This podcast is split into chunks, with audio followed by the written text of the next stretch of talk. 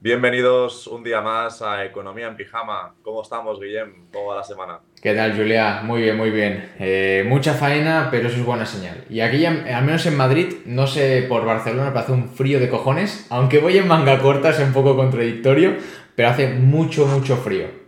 Que es algo que me Estamos igual, estamos, bueno, ha llegado una, una hora de frío, será del Polo Norte o algo, porque hemos pasado de 25 grados en manga corta a, ya me veis aquí con jersey de lana, que si no me, me resfrío. Siempre protegidos, tanto invirtiendo como invirtiendo como... Hay, hay que aplicar, hay que aplicárselo a la vida, tío. Siempre protección, en, en, todos los aspectos que, que, te puedas imaginar. Eso es. Guillem, hoy de qué nos hablarás? Yo en mi caso comentaremos un poco las novedades dentro del ecosistema de Cardano, que son principalmente tres muy interesantes, eh, todas ellas que han sido pronunciadas durante, creo que fue este fin de semana pasado en la convención del Cardano Summit. Y luego hablaremos un poco de lo que está pasando con Grayscale, Gemini, Genesis, que está viendo un poco de salseo. Y si no teníamos suficiente con lo de FTX, pues ahora se suma otro pequeño o grande, depende de cómo acabe, problemita. ¿Y tú qué, Julia? Pues, yo perfecto también. Bueno, como comentábamos la semana pasada con el tema de, de FTX, eh, estamos ante una cascada de piezas de dominó que van cayendo. Entonces, durante las próximas semanas y próximos meses, seguramente vamos a ver cómo van cayendo las piezas de dominó. No solo afectadas por el sector cripto, sino también por la economía real. La economía real está, mm, aunque haya un poco de euforia, un poco de optimismo ahora mismo, pues, no está muy bien. Vamos a ver seguramente durante los próximos meses, próximos, próximo año sobre todo, cómo las bolsas pues van consolidando la recesión que se nos viene, como consecuencia, hemos, hemos dicho ya muchas veces, del tema de los bancos centrales, pero bueno, hoy todos pendientes a ver qué nos cuenta Guillem. Y en mi caso, eh, también hablaremos de algo que hemos mencionado en algún capítulo, que son las CBDCs. Descubriremos qué son las CBDCs, cómo nos van a afectar y bueno, yo con la gente que he hablado, al final veo que la gente está muy tranquila con el tema de las CBDCs porque piensan que es algo más a largo plazo, más a, de cara al 2030 y nada más, lejos de, nada más lejos de la realidad. Es una tecnología, es una forma de moneda que ahora hoy, el programa de hoy explicaremos con mucho detalle, que se está empezando a desarrollar ya, en China están mucho más eh, avanzados y que nos puede cambiar la forma de consumir en el futuro. O sea que creo que es algo que nos puede afectar en el día a día y tenemos que entender muy bien cómo funcionan para estar informados. Totalmente. Tú, Guillem, conocías el concepto, ¿no? CBDCs. Sí, sí, sí. Yo llevo, mira, desde que empecé en cripto, en 2018, yo ya escuchaba de pruebas de China, pruebas de Rusia, eh, de algún, sí, de Estados Unidos. O sea, esto ya lleva años sonando, pero cada vez más suena con más frecuencia.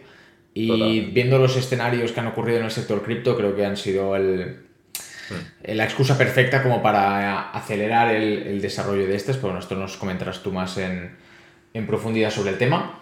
Antes de que empieces con el menú, antes de que empecemos a comer el primer plato, ¿dónde nos pueden seguir, Julia? A mí me pueden seguir en Instagram, en Bolsa Expertos y la web bolsaexpertos.com. Y a ti, Guillem, ¿dónde pueden seguir? A mí, CryptoBoy.btc en Instagram y TikTok y CryptoBoy en, en YouTube. Ahora sí, ya hemos hecho el entrante, hemos comido un poco de pan. Vamos al primer plato. Venga, el primer plato empieza fuerte. Vamos a hablar de las CBDCs, como comentaba, ¿no?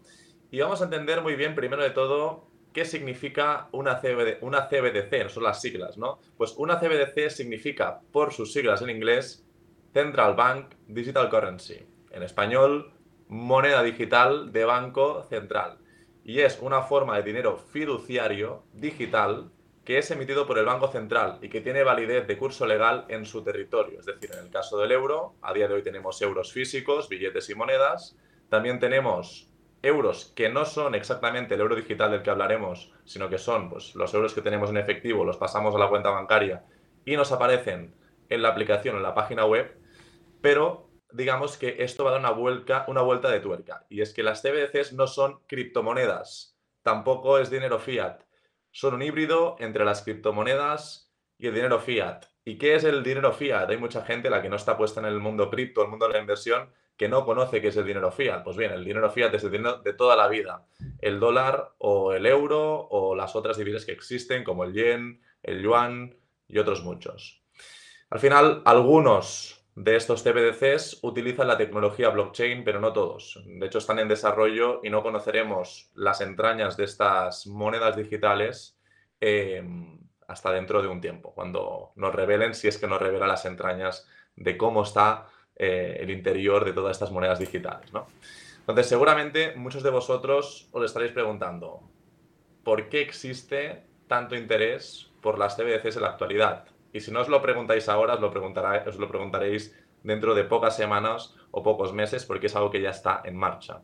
Pues bien, este tipo de monedas digitales se han creado para ayudar a los bancos centrales a alcanzar sus objetivos económicos, políticos y todo esto también a nivel geopolítico a costa de la privacidad y el control que tienen hasta el día de hoy los ciudadanos sobre su propio dinero. Por lo tanto, en cierta forma, las CBDCs reducen el control y la privacidad de los propietarios del dinero, como tú y como yo. Final, ¿eh, Guillem? a día de hoy somos propietarios, pero dentro de un, tiempo no sabremos exactamente. Es que ese es el problema. que, queremos. que la gente dice, no, bueno, pues es una moneda digital más, ¿no? O sea, el euro digital. Sí, pero estás haciendo que tú ahora mismo, tú el efectivo, tú tienes efectivo, tú puedes gastarlo en lo que quieras sin necesidad de que nadie te restrinja la actividad. Pero es que si tú tienes una moneda digital controlada por un ente centralizado, mm, te pueden decir, mira, oye, mm, como en Latinoamérica, ¿no? Mm, mira, no puedes gastar tanto dinero en pan. O no puedes comprar artículos de esta tienda o de este sector. Y esto es un, hostia, pues, pues si es mi dinero. No, va a pasar a ser del gobierno, pero tú vas a tener la sensación de que es tuyo. Exacto. Al final, esto lo que las CBDCs lo que van a permitir es entregarle más control y más mecanismos de intervención al Banco Central y a los estados para monitorear el dinero digital. Vamos a citar un par de personas importantes que se han pronunciado sobre el tema de las CBDCs para que todo lo que estamos explicando aquí ahora mismo a nivel teórico lo podamos respaldar con las opiniones de personas que están liderando las políticas monetarias a nivel global y que creo que es interesante que, escuchemos.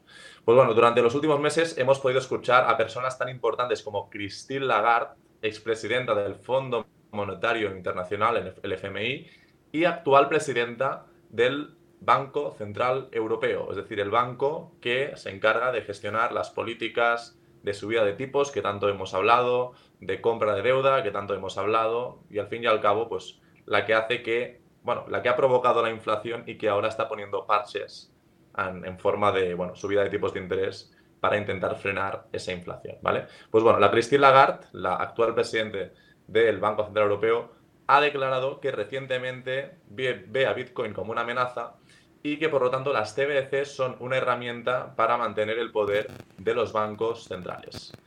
Por otro lado, un señor que se llama Bo Lee, que es director adjunto del Fondo Monetario Internacional, también ha declarado que las CBDCs podrán permitir, y eso, ojito lo que voy a decir ahora, las CBDCs podrán permitir a los bancos centrales programar políticas monetarias específicas como crear cupones de consumo. Es decir, podrían obligarte a gastarte tu dinero digital en unos productos determinados o limitar tu consumo en función de los intereses del Banco Central. No sé cómo lo ves, Guillem, pero bueno, a mí mucha confianza no me inspira. Mira, yo cuando esto, yo llevo escuchándolo ya hace un tiempo, cada vez que lo, que lo repiten, me entra, o sea, te lo juro, me entra como un cabreo interno, porque digo, o sea, me estás diciendo que yo gano mi salario, o la gran mayoría del pueblo gana su salario cada mes. ¿Me estás diciendo que si al Banco Central le interesa no incentivar el ahorro, me va a estar obligando a que si ese dinero yo no lo consumo en ciertos bienes, me se va a caducar? O sea, me parece una puta burrada que haya, que exista la posibilidad de que esto vaya a suceder. También te digo, también te digo, espero que si esto se llega a implementar, las calles se líe parda. O sea, porque mm. esto no creo que si se implementa se acepte de primeras. O sea, me parecería una locura que el pueblo aceptase esta barbaridad de... O sea, hay la posibilidad, pero que lo acepten, complicado. Pues sí, yo me voy a reservar mi opinión, que tú ya la conoces, Guillem, pero a mí a priori, eh, bueno, creo que la llegada de las CBDCs puede poner en riesgo la legitimidad del dinero de cada uno, al menos tal y como lo hemos concebido hasta ahora, ¿no? Hasta ahora tú tenías un salario, ya pagabas unos impuestos para financiar las políticas del Estado en el que estés, y a partir de allí, pues el restante, digamos, el salario neto, tú te lo gestionabas como querías. Que yo quiero ahorrar mucho y invertir a largo plazo y por lo tanto no consumir inmediatamente, perfecto. Que yo me, me quiero gastar hasta el último euro que tengo, pues en este mes en el que estoy viviendo, pues perfecto. Pero lo que podría ser es que a día de hoy las dinámicas de consumo se vean condicionadas por los intereses de los bancos centrales.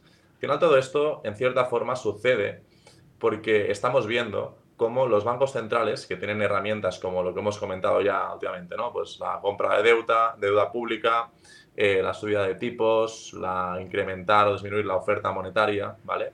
Entre otras pocas medidas más, tienen estas herramientas. Estas herramientas históricamente han funcionado más o menos bien, pero lo que estamos viendo es que a día de hoy estas medidas no funcionan tan bien. Y lo que pasa es que los bancos centrales Mm, no pueden actuar sobre la economía como les gustaría. Entonces, mm, creo yo que la llegada de estas CBDCs, que veremos ahora que no es algo que sea muy largo plazo, como comentaba al principio, sino que es algo que está bastante acelerado su desarrollo, es una herramienta que tendrán los bancos centrales para poder activar o desactivar o influenciar a través de las políticas monetarias más específicas como el consumo o como em, que tengas un dinero que lo tengas que gastar al final de cada mes o antes que pasen tres meses o que estén orientadas a un sector o un producto en concreto. No, pues a lo mejor no te dejen, también puede pasar que no te dejen invertir en ciertos productos, en ciertos, em, me lo invento, activos de otros países, que pueda haber confrontación.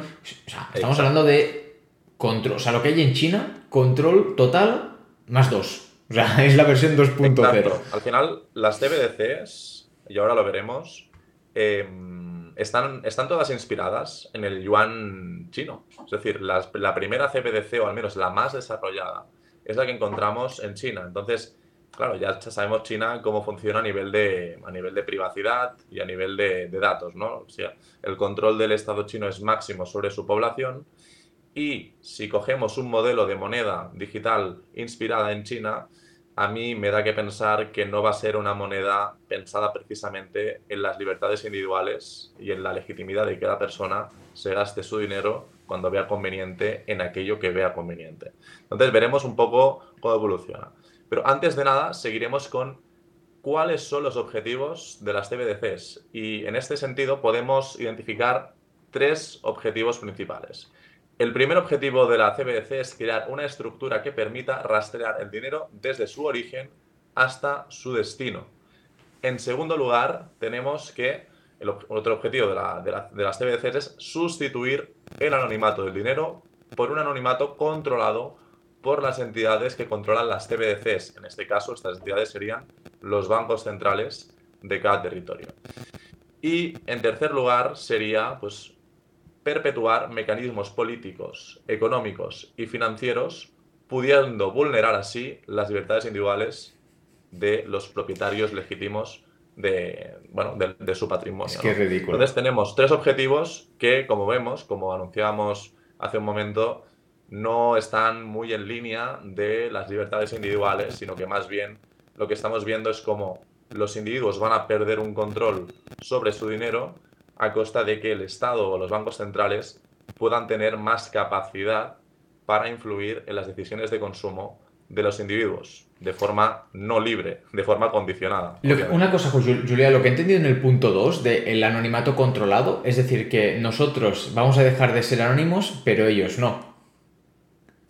Exacto, sería, yo lo entiendo al menos, esto nos lo tienen que explicar bien, eh, entiendo que será un anonimato controlado a nivel de que yo, por ejemplo, a día de hoy, yo puedo eh, comprar un producto de una empresa o puedo intercambiar o puedo regalar o donar, aunque tenga que pagar impuestos aquí en España, dinero a otra persona, ¿vale? Yo puedo comerciar con ese dinero y entre los agentes comerciantes o entre las personas o entidades que intercambian ese dinero sí que hay anonimato, pero no hay anonimato a nivel jerárquico, es decir, entre a nivel horizontal sí que hay anonimato, pero a nivel vertical desde el Banco Central o desde el Estado sí que pueden conocer qué transacciones se están haciendo entre todos los actores de la economía.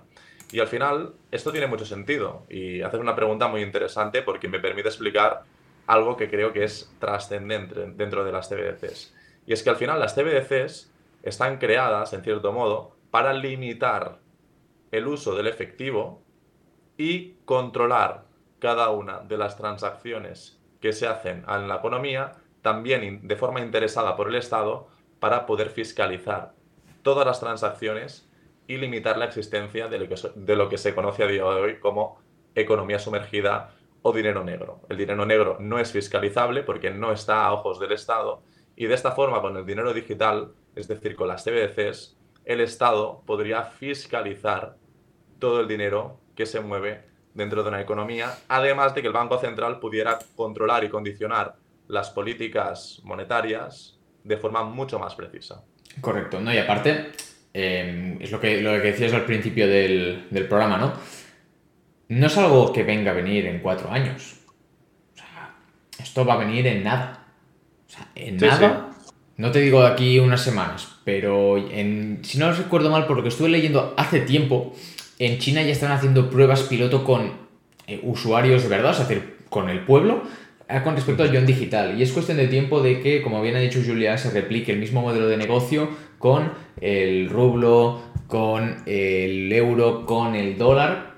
Y esto en nada, o sea, yo creo que mm, pocos meses, y me atreveré, máximo, máximo, creo que en dos años podríamos estar eh, viéndolas perfectamente implantadas al 100%, porque evidentemente esto es un, algo muy progresivo, se tiene que mirar muy bien, porque cualquier error, cualquier falla, la lía parda. Entonces... Sí, de hecho yo lo que he estado leyendo a nivel, sobre todo el que está más avanzado en este sentido es el yuan chino, que después explicaremos cómo se llama específicamente esta moneda digital de China, eh, lo quieren implementar a partir de 2025 y tanto en el yuan como en el resto del mundo mm, lo van a hacer de forma que no nos vamos ni a enterar y lo van a hacer de tal forma que, que tener o solicitar o pedir eh, monedas digitales va a ser algo atractivo, es decir, no nos van, bueno, no creo que nos lo pongan por la fuerza, sino que lo van a hacer desde una perspectiva más amigable, pues pídame un préstamo en euro digital y de esta forma, pues en vez de pagar un 5% de interés sobre la hipoteca vas a pagar un 2 o un 1, ¿vale? Lo van a hacer de forma eh, agradable para que la gente lo vaya integrando de forma progresiva en sus vidas. Veremos también cómo lo hacen, no tengo ni idea, estoy especulando. Pero eh, no nos vamos a dar cuenta y ya lo tendremos que formará parte de nuestro día a día. Al final, un poco como eh, antes pagábamos casi siempre en efectivo, hace ya 10-20 años, y ahora lo pagamos prácticamente todo digital. ¿Alguien se ha enterado de este tránsito de, de pagar en efectivo a pagar en, digital, pues no, yo simplemente lo he naturalizado. Me dieron un día una tarjeta y yo a partir de ese día tenía el mínimo efectivo y tiraba todo de tarjeta. Pues vamos a verlo con todavía más facilidad, porque la diferencia entre el euro que tenemos de forma digital en la cuenta del banco y el euro digital, que el nombre es parecido, pero no es lo mismo, va a ser todavía más fácil de integrar en el cerebro, en las dinámicas de consumo de la población. Bueno, y que además no va a haber un coste por parte de los... Em, o sea, el coste de impresión de, efectivo o demás, a día de hoy ya es muy, ha bajado mucho ya que casi todo lo que se emite es de forma digital, por lo tanto simplemente es poner cuatro números en una pantalla, pero esa parte que creo, entiendo que aún se sigue haciendo, que es la impresión de billetes, de monedas, va a dejar de existir, por lo tanto es un coste que se van a ahorrar todos los bancos, a todo el mundo. Entonces también salen ganando ellos en, ese aspecto. O sea, básicamente es como un dólar en cripto, como un USDC, por ejemplo, pero sin la característica de que esté descentralizado, sino lo contrario, está centralizado y además creado expresamente de esta forma, pues por lo que decíamos antes, ¿no? Para que el Banco Central tenga más herramientas para intervenir en la política monetaria cuando le sea más necesario. ¿no? Además, me gustaría comentar algo y es que, según el BIS, que es el Banco de Pagos Internacionales, la implementación de las CBDCs podría aumentar el riesgo de una huida bancaria sistémica. Y lo que están haciendo es trabajar para desplegar todas las, herramientas para evitarlo. Yo creo que al final la alternativa más probable de la fuga fuera del marco de la moneda digital, ¿vale? De las CBDCs, sería Bitcoin u otras eh, criptomonedas que podrían ser útiles como medio de pago y reserva de valor fuera del control de los bancos centrales. No sé cómo lo ves, Guillem, me interesa mucho tu punto de vista. ¿Cuál crees que sería la reacción de la gente una vez se empiecen a implementar las CBDCs y la gente se dé cuenta pues que al final a lo mejor no les interesa a nivel personal? ¿Qué, ¿Cuáles opciones crees que buscarían para, como alternativa? A ver, sin duda la opción más fácil a día de hoy son las criptomonedas. Podrías pensar que sería el oro o la plata, pero para método de intercambio no es sencillo, no es fácil. Por lo tanto, descartamos esa opción. Buscamos algo eh, líquido y fácil de. O un sustitutivo del, euro. Evidentemente, el, sería una moneda, una criptomoneda, pero estable. Sí que es verdad que habría una fuga hacia criptomonedas volátiles, por una parte, igual que seguramente lo habría en el oro o activos tangibles, pero si estás buscando esa liquidez rápida no controlada, irías hacia una criptomoneda estable, al menos es lo primero que se me ocurre que, que, tenga lo, más similar a un, a un euro o un dólar.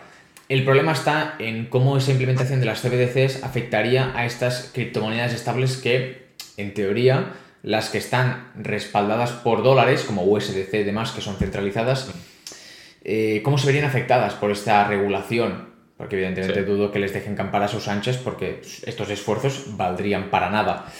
Pero sí que, como, y como comentaremos a continuación, están surgiendo algunas alternativas descentralizadas que, bueno, falta ver que se implementen, que se implementen bien y que perduren en el tiempo, porque hemos visto que de momento no han funcionado muy bien. Pero yo creo que habría una gran fuga hacia mm, activos como criptomonedas y una parte en activos tangibles como, bueno, como sería un, oro, materia prima, un inmueble, en el caso de que hubiera esa, capacidad, para de esa forma no tener el dinero en efectivo controlado, sino pues mira, tienes un activo tangible que pues te genera un, bueno, un tipo de, no sé, sería como un, semi-sustitutivo. Totalmente, yo comparto, comparto tu opinión, creo que la forma más eh, fácil, ¿no? A nivel de intercambio de forma global eh, como moneda digital, fuera de, del euro digital o el dólar digital, sería pues buscar una alternativa, por ejemplo, como en el, mundo cripto, pues yo, por ejemplo, creo que a largo plazo la que tendría más sentido sería Bitcoin porque es la única que no está centralizada por un ente, al menos creemos, ¿no? Que es así, que no está centralizada por un ente pues, central. y bueno, para terminar mi sección, eh, hablaremos, pues bueno, eh, ¿existen a día de hoy las CBDCs? ¿Hay alguna en desarrollo? Pues la respuesta es que sí. Actualmente hay varias monedas digitales en desarrollo y las vamos a comentar ahora de forma muy por encima, sin profundizar mucho, porque me gustaría profundizar algún día más adelante, cuando tengamos más información, en otro programa para que conozcamos los entresijos de cada una de ellas. ¿no? En primer lugar tenemos el yuan digital chino, también conocido como Bienvenidos al episodio 90 Digital Coin Electronic Payment, ¿vale? Y es la moneda, la CBDC de China. Esta es la que está más avanzada y a medida que tengamos información oficial por parte de los principales reguladores en China, iremos informando sobre qué funcionalidades, qué funcionalidades perdón, eh, tendrá esta, esta moneda digital. Después también tenemos el Eurochain, que es un proyecto de investigación en relación a las CBDCs liderado por el Banco Central Europeo. También hay la FedCoin, que es un proyecto de moneda digital, pero en este caso llevado a cabo por la SA Federal Americana. Y al final, eh, el FedCoin es una moneda digital respaldada por el dólar, es decir, que va a equivaler a un dólar, básicamente con el objetivo de competir con la moneda digital de China.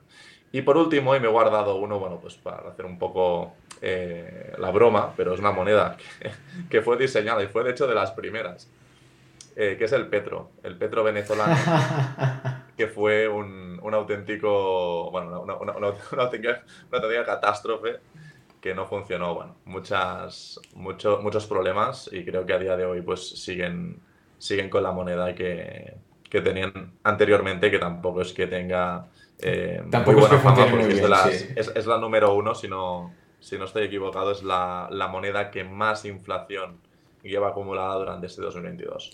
Así que bueno, respecto al tema CBDCs, eh, os mantendremos informados. Creo que es un tema importantísimo porque nos afecta a todos a nivel económico con nuestro día a día y que no es algo que vaya a integrarse a largo plazo, sino que más bien creo que en el horizonte de dos, tres años veremos cómo se va aproximando y lo vamos normalizando en nuestras vidas. Y la crisis que viene, la recesión que viene, el problema eh, de divisas que estamos viendo a día de hoy, de la guerra entre el dólar y otras divisas a nivel global, creo que es la antesala para que los bancos centrales decidan ir eh, incorporando de forma sutil pero contundente lo que conocemos a día de hoy como CBDCs. Perfectamente explicado, Julián. Es que la verdad, como siempre, hay que, hay que aplaudirte. O sea que enhorabuena. Gracias, hombre. Guillem, yo tengo mucho interés en lo que vas a contar hoy. Cuéntanos, Grayscale, bueno, yo no sé, no sé ni pronunciarlo. Cuéntanos un poco, a ver. Venga, vamos, vamos al segundo plato. Antes de irnos a Grayscale, eh, comentar un poco las actualizaciones que ha habido en el ecosistema de Cardano, que las más destacadas han sido tres. Se ha anunciado que va a salir en breves una nueva red dentro del ecosistema de Cardano, que es Midnight, eh, enfocada en la privacidad. Y luego dos noticias sobre lo que estamos comentando de stablecoins dentro del ecosistema de Cardano. Pero una, o sea, ambas son diferentes, son emitidas por entidades distintas y su funcionamiento es totalmente distinto.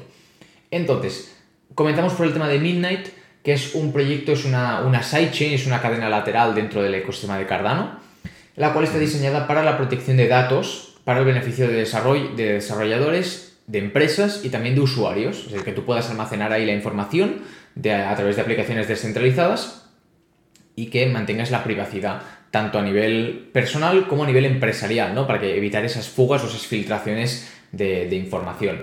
Me parece que es un concepto que, viendo lo de las CBDC, va a coger mucha más relevancia en el futuro, lo que es la privacidad en la red, cosa que cada vez, como, como, hemos visto, se está destruyendo. Pues hay proyectos que lo que quieren es retener o mantener esa privacidad. Y uno de ellos es Midnight y tenemos Monero, Zcash, también estaba en Polkadot, eh, había otro proyecto que no me acuerdo de su nombre, pero ya me acordaré. Eh, si no, pues lo dejáis en, los comentarios quien sepa.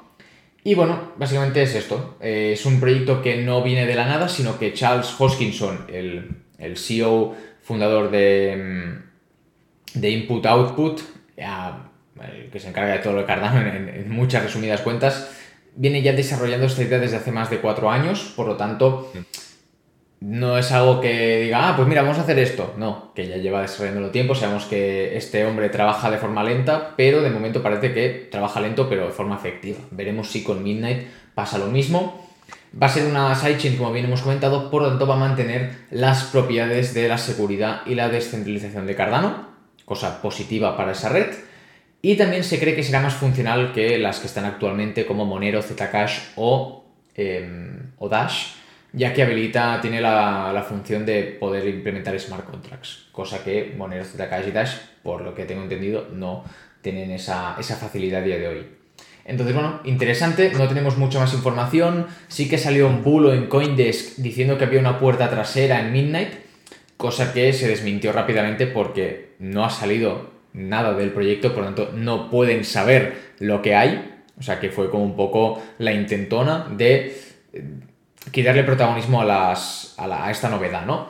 Pero bueno, ya te digo, de momento no, que yo sepa, la última vez que leí sobre el tema no había white paper, no había información detallada sobre el proyecto, sino que la iremos sabiendo conforme vaya pasando el tiempo. Esto por una parte. Luego tenemos las dos stablecoins que se van a lanzar en 2023 en el ecosistema de Cardano. Una es Dijet, que creo que ya hemos hablado de ella hace un tiempo en algún programa que no recuerdo cuál es porque es la más conocida, la que lleva más tiempo en desarrollo. Y luego está una que es USDA, que sería otra emitida por otra entidad y funciona totalmente distinto. Dijet va a ser una stablecoin algorítmica, la cual dicen que va a llegar eh, en, en enero de 2023, está diseñada por el equipo de Coti y va a ser, como he dicho, algorítmica. Muy similar a cómo, funciona, a cómo funcionaba perdón, Luna con UST.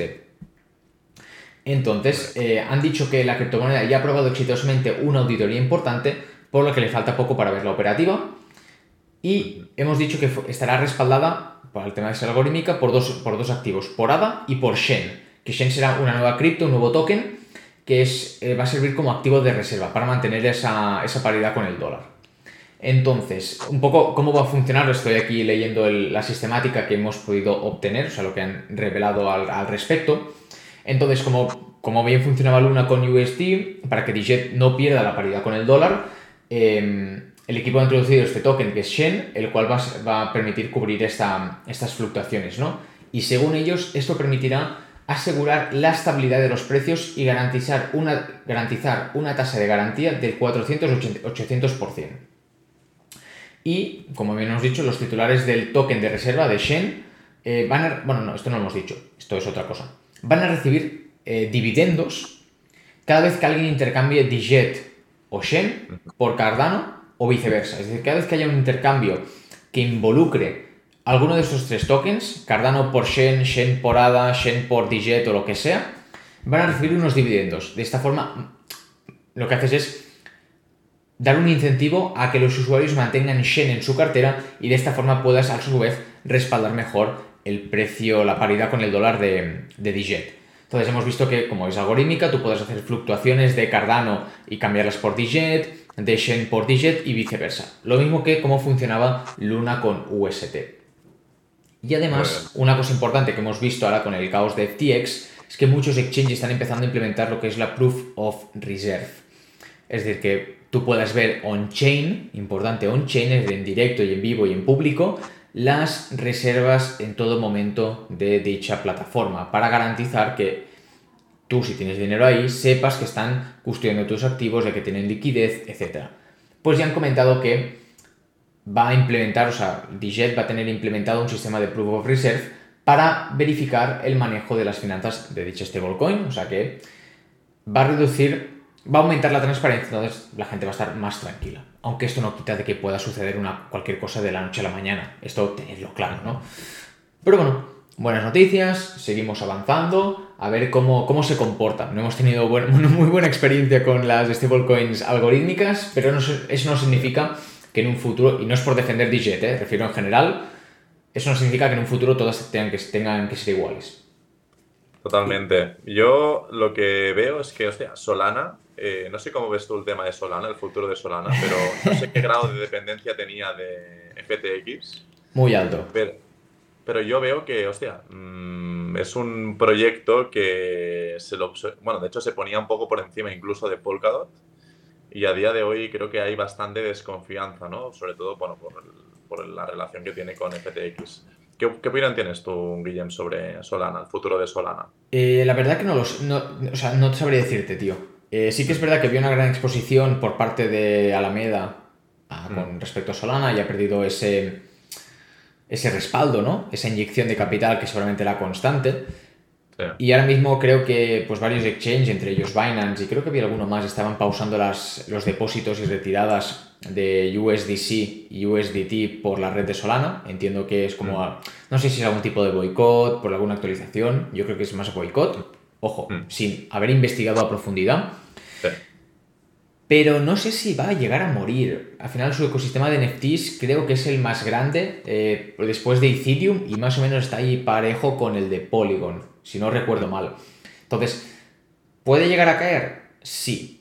¿Puede no llegar a caer? También. O sea, hay que tener en cuenta las... No, porque no es algo que esté muy claro eh, y no... Es difícil decantarse por un lado u otro, a menos de momento. También eh, te, comento cosas. Yo al final, al final de la sección de Guillem es yo haciéndole preguntas sobre cosas cripto que, no, porque haces bien, tío, porque son preguntas que solamente la otra gente se las va a hacer. Pero no, ahora mismo, y mira que no me gusta Solana por cómo funciona, han parado la red 20.000 veces. No, sé, no soy precisamente el mejor fanático de, de la red, del proyecto pero no sabría darte una respuesta contundente de si va a morir por esto o no vas está un poco ahí, está en, la, está en la cuerda floja, al menos desde mi punto de vista está en la cuerda floja, pero no significa que no pueda llegar al final. Después, también, también ha habido una noticia que me llama bastante la atención sobre Tornado Cash.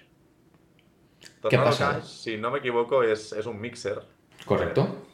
Y hubo un poco de follón eh, con, la DAO de, Ethereum, que bueno, hubo un, hack, un hack en los fondos de, esa, de la DAO en Ethereum.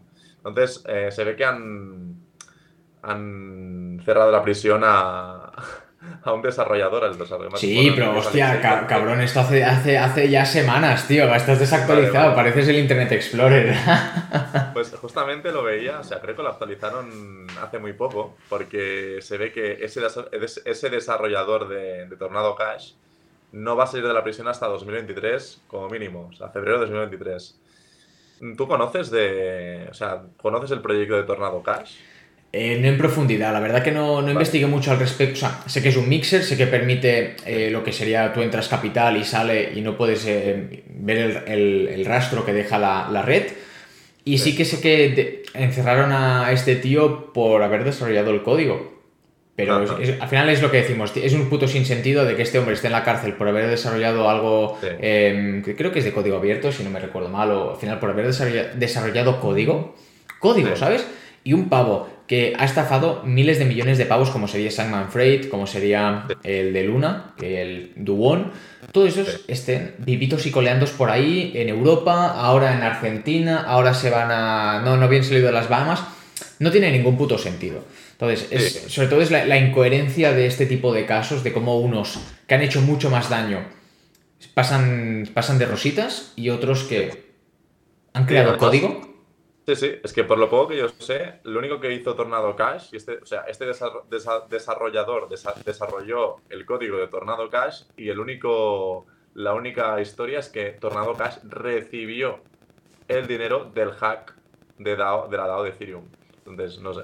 No sé. Exactamente si tiene información que no sabemos o qué, y por eso lo están investigando. Pero sí, parece un poco sin sentido de que unos que de forma directa y evidente han estafado eh, miles de millones estén campando dos anchas y este señor esté en prisión preventiva por riesgo de, fuga. Correcto.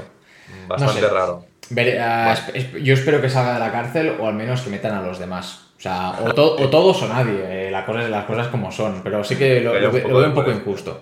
Lo veo un poco y Ya que estamos sobre el tema de los mixers, es un tema que siempre me ha llamado mucho la atención. A ver si, si lo conoces mm, con un poco más de detalle que yo. El tema, el tema de Monero realmente no es exactamente un mixer, ¿no? O sea, Tornado Cash y Monero son cosas diferentes o...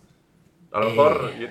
no, estaba preparado, perdón, Guillermo. No, no, no, no, es que es, o sea, es una. Mira, la verdad que Monero, mira, si te soy sincero, nunca lo he usado. Entonces, no es un mixer como tal, pero sirve como mixer. ¿Por qué? Porque cuando tú eh, recibes dinero y envías Monero, dentro, el, cómo funciona esa encriptación o esa mezcla de datos, creo que se llama eh, anillos. Hostia, tiene un nombre, eh, porque lo estuve leyendo. Rings, no sé qué. Es como un sistema de anillos en los cuales se va filtrando, se van mezclando las direcciones de varios usuarios para que cuando tú recibas el dinero no sepas de dónde viene. Entonces, lo que hace mucha gente es, en vez de pasar por un mixer, pasa por Monero. Cambio mis Bitcoin por Monero, mis Monero me los mando a otro sitio y ahí lo, lo intercambio por otro, por otro lado. Lo cambio por otra moneda. Es muy interesante, a mí me, llama mucha atención este tema porque es como la privacidad elevada al cuadrado de todo el tema cripto. Y un día sería interesante, eh, si algún día te apetece profundizar sobre el tema de los mixers o Monero, sería muy interesante y yo también por mi parte me comprometo a, a hacer mi labor de investigación para entender bien cómo funciona hacer un programa especial sobre los mixers, sobre Monero, sobre Tornado Cash, sobre cómo funciona todo esto. Creo que, no sé, a mí me llama mucho la atención. Me parece bien. Mira, el tema del, algoritmo es el anillo de firmas, ¿vale? Lo que comentaba, el anillo de firmas es el algoritmo con el cual funciona. Y después incluyeron los anillos de transacciones confidenciales. Eh, al menos por lo que estoy leyendo, porque sabía que tenía anillo en alguna parte del nombre. Pero me parece interesante traer eh, cómo funciona Monero, cómo funciona un mixer. Porque hay gente que, aunque no lo vaya a usar nunca, porque ya te digo, yo en mi vida los he usado, eh, para saber un poco cómo funcionan y que sepan que existen estas opciones, ¿no? Porque al final están ahí. O sea, que no... Perfecto, pues lo apuntamos a la lista y no sé, Guillem, si tienes alguna cosa más que comentar. Nada, eh, comento muy rápido, dejo lo de Cardano, me voy a lo de Grayscale. Perdón, eh, sí, exacto. tranquilo, no, no, no, no te preocupes. Perdón por las preguntas, eh, que te, me empiezo a preguntar, esto parece... que va, que va. Si, esto es lo bueno, coño, al final es aquí el pim pam, el dinamismo. Lo explico muy rápido y así que la gente no, no se alargue esto. Luego, otra, va a salir otra stablecoin en, en, en 2023 por parte de Emurgo, que sería el brazo comercial de, la, de Cardano. Y va a ser esta, sí que no va a ser algorítmica, sino vinculada al dólar, como un USDT, un USDC. Y se va a llamar USDA. Estará, según ellos, completamente respaldado. bueno, ya veremos. Y será el primero de su tipo regulado, porque según ellos se han asociado con una empresa, con un banco, mm, con un banco regulado en Estados Unidos. No sé si es un banco o una financiera, porque a veces es como que no es lo mismo, ¿sabes? Em, una empresa de servicios financieros regulada con sede en Estados Unidos. Cuando dicen esto entendemos que sabemos que en Estados Unidos estas regulaciones son mucho más estrictas, por lo tanto, cuando mencionan un servicio financiero regulado en Estados Unidos, te indican de forma indirecta de que van a ser un poco más serios a nivel de auditorías, transparencia y demás. Aunque hay que verlo como todo, y más lo que estamos viendo últimamente, hasta que no lo ves, no te lo tienes que, creer. Y una de las principales ventajas que va a traer esta, este Volcoin nueva, que es USDA, es que los usuarios podrán acceder a esta nueva stablecoin desde eh, mecanismos tradicionales. Es decir, que tú podrás comprar estos USDA directamente con tarjeta de crédito y débito. Básicamente tokenizas dólares estadounidenses y los convierten a USDA, pero en vez de hacerlo directamente desde el ecosistema cripto, lo haces, perdón, desde el ecosistema tradicional, ¿no? Y también los usuarios podrán convertir ADA en USDA, pero bueno, esto ya, ya lo sabemos, ¿no? O sea, no es ninguna novedad. Entonces, bueno, que sepamos que existen, que vendrán estas dos stablecoins, una algorítmica y una, y una tradicional, ¿no? Y ahora vamos con el tema de Grayscale, Gemini, Genesis, que está sonando un poco. No ha hecho mucho bombo, la verdad, al menos de momento, pero sí que es verdad que es un, es un tema bastante escurridizo. Esta información la he sacado directamente de un hilo de Valo Investor. Valo barra baja Investor en Twitter es un puto crack, o sea, este, incluso le he felicitado em, por este hilo, porque lo ha explicado mejor que varios canales de noticias del sector cripto. Entonces, os recomiendo que si queréis saber sobre, sobre temas y sobre cosas muy interesantes, porque hace hilos de todo, lo, lo sigáis en Twitter. Entonces, básicamente, y voy un poco viendo lo, lo, que ha ido, lo que ha ido comentando, ¿no? Gemini, que es un exchange en Estados Unidos por parte de los hermanos Winklevoss, los que ganaron el juicio contra el de Facebook, porque temas de robar ideas y demás, es su exchange, Gemini. Y tiene una parte que es Gemini Earn, como pues Tú pones dinero y generas unos intereses, nada fuera de lo, común. Entonces, el 16 de noviembre, el Gemini Air detiene su actividad y sus clientes no pueden retirar su dinero. Y Gemini dice que son conscientes de que Genesis Global, que es la. Es decir, al final Gemini, en la parte de Earn, se estaba apoyando de Genesis, que es una, una empresa de préstamos en el sector cripto. Entonces, como luego lo veremos, están habiendo problemas de liquidez por parte de este prestamista, claro, pues no pueden los usuarios de Gemini Earn recibir intereses, porque el dinero lo tiene Genesis, no hay liquidez, por lo tanto no, llega, no llega el dinero y han retirado los, los retiros. O sea, han prohibido los retiros de momento. No sé si desde el 16 de noviembre hasta hoy los han reactivado, la verdad que no lo he mirado, pero lo podéis eh, corroborar. Entonces, vemos que hay una cierta relación entre Génesis y Gemini. Por lo tanto, ¿qué es Génesis? Lo que hemos comentado. Forma, es, una, mm, es una empresa de, préstamos y forma parte de un conglomerado de empresas que es Digital Currency Group. Es uno de los mayores, eh, de las mayores empresas o conglomerados del sector cripto. Y eh, dentro de, de, Digital Currency Group está Genesis, Grayscale que es un fondo de inversión súper importante. A día de hoy tiene, un, eh, creo que es el 3% del suministro total de Bitcoin, lo posee Grayscale y tiene también Coindesk, que es un portal de noticias muy importante. Por lo tanto, eh, lo que estamos viendo es que Genesis, que es el prestamista, está teniendo problemas desde hace ya un tiempo por malas, malas gestiones. Entonces, Genesis se convirtió en una de las plataformas de préstamos más grandes del ecosistema cripto y bueno, pues ahora mismo están, están habiendo problemas de, liquidez por su parte, ya que cuando pasó todo el tema de Luna, em, tenían, un, tenían una deuda con Three Arrow Capital, que fue uno de los, em, creo que era una Venture Capital o un fondo de inversión, quebró, y dejándoles una deuda de, creo que son 2.300 millones de dólares. o 2.000... mi- Sí, no sé, una puta burrada, sinceramente. O sea, un número que no, no lo sé ni pronunciar ahora mismo. O sea, es un 2 y 300... Sí, 2.300 millones de dólares, sí, correcto. O sea, bastante pasta. Y bueno, pues básicamente al final eh, Digital Currency Group, que es como la, la sede, como la, la- la matriz, tuvo que hacer frente a esta, a esta deuda. Por lo tanto, Genesis es una empresa que se dedica a prestar dinero a instituciones. ¿Qué está pasando? Que muchas de estas instituciones estaban vinculadas de forma directa o indirecta con FTX. Tenían dinero, les debían dinero, lo que fuera. Por lo tanto, estas empresas empiezan a quebrar, empiezan a tener problemas de liquidez y esto afecta directamente a Genesis porque no reciben capital. Por lo tanto, hay un problema. Y el otro día hubo ese efecto contagio de, pues empezaron a salir las noticias, empezaron a ver todo este, este food, con, esta ola de food, y pausaron los retiros. Genesis dijo que no podían hacer frente a toda la liquidez que, estaban, que se estaba queriendo retirar y tuvieron que, pasar- que pausar los retiros. Además ellos, el 10 de noviembre, dijeron que tenían 175 millones de dólares eh, atrapados en, F- en FTX. Que no es mucho para ellos, pero vas sumando. Al final es todo, estas cifras van sumando. Y bueno, es lo que decimos, ¿no? Que ya no solo ha afectado a Genesis, sino que FTX ha afectado a muchas que podrían estar vinculadas con Genesis.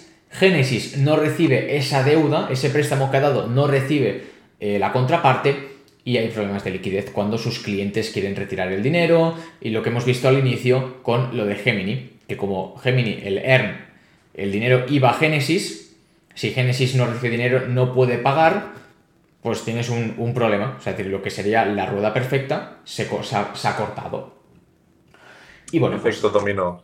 correcto, exacto. No, no, no, es, es tal cual así. De momento, mm, por este hilo es del 18 de noviembre, estamos a 23. No sé si ha habido alguna actualización al respecto, no he tenido tiempo de mirarlas y la verdad que no, no lo he mirado.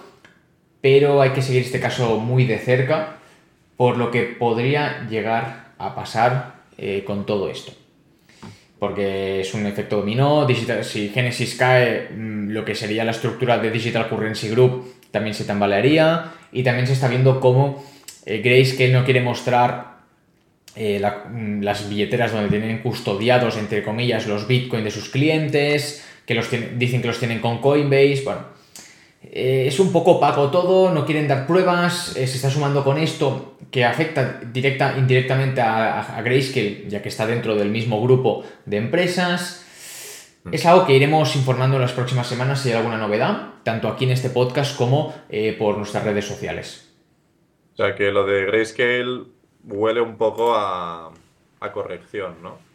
Sí, Bueno, sí, como sea corrección, ya no sé, bueno, no sé si llamarlo corrección a eso, pero bueno.